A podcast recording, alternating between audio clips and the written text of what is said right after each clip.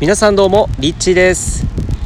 はいいよいよパリに到着しました。ということで、えー、初日はですねエッフェル塔を今、えー、見に来ておりましてエッフェル塔の近くでですね、えー、ランチをして、えそしてちょっと散歩がてらですね、えまあ、歩いて今芝生のね上に座ってちょっとさっきまで昼寝してたんですけどえー、この音声をちょっとまた収録しているんですけども今回はですね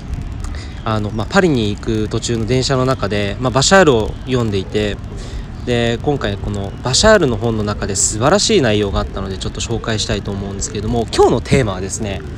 感情は味方感情は味方というテーマで、えー、お伝えしていきたいと思います。えー、まあ、バシャールの本ねもうずっとこれはもう14歳の頃に始めてえー、誕生日の時に両親からプレゼントでもらったのがきっかけで、まあ、当時僕本なんか大っ嫌いで、まあ、ほとんど一冊読み切れたことがなかった時だったんですけど、まあ、この謎の本を手にして朝読書でね読み始めたらちょっと止まらないぐらいもう次のページをめくりたくなるっていう、えー、不思議なその引力というかね引き込まれるような内容ででもそこから人生が本当大きく変わったなって思うんですけれどもまあこのバシャールの本をまたパラパラと読んでいたらですね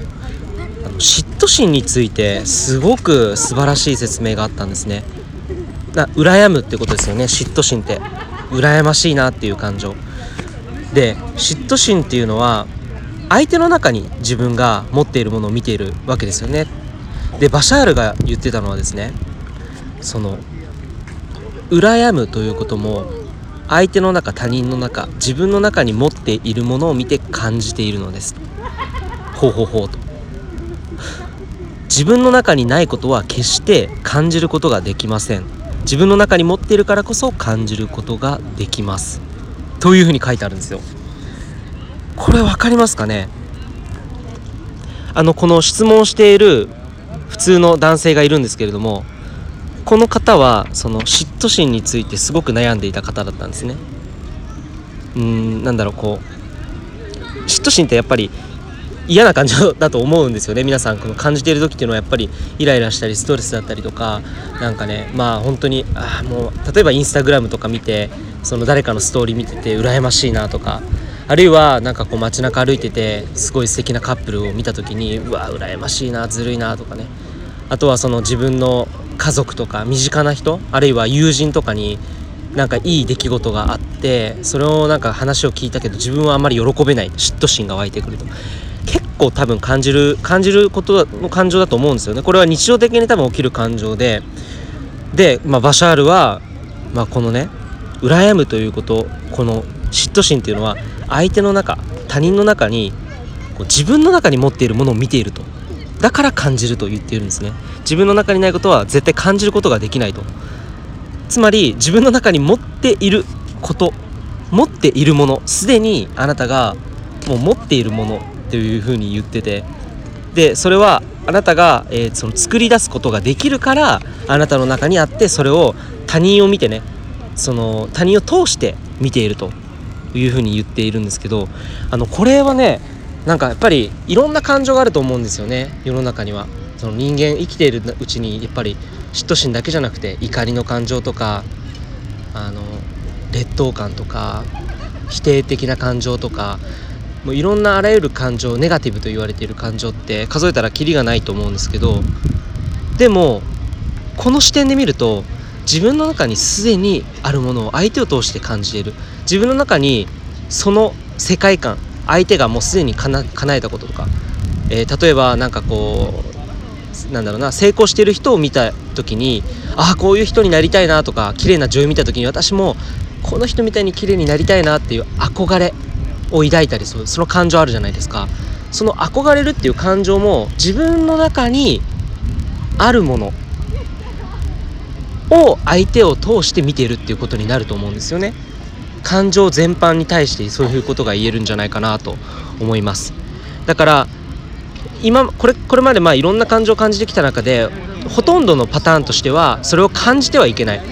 ああやばい嫉妬なんか感じちゃいけないと。こんなの人に対して失礼だと。っていうふうに制御しようと思うんですよね。抑圧しようというふうに一生懸命なると思うんですけど実はその行動っていうのはちょっと違うというかもったいないなというところでその感情が出てきた時ネガティブな感情が出てきた時っていうのをどういうふうに思って捉えてほしいかっていうと感情は味方。感情は先生なんですね。あなたをあなたの中にもすでにそれがあるんだよっていうことを教えてくれるから感情として出てくる。だから憧れっていう感情だったり嫉妬っていう感情だったり怒りっていう感情だったりあらゆる感情あなたが求めているもうそのものですよね。あなたが求めているものその感情の先に求めているものを自分の中に何だろうなって自分に対して、えー、それをですね質問を投げかけるとすごくあの求めているものが見つかるんじゃないかなと思います。えー、今ねちょっとこれを収録してたら隣の人が話しかけてきたんですけど、えー、まあね本当にだから感情っていうのは味方なんですね。感情は敵ではなくて感情は味方だと思います、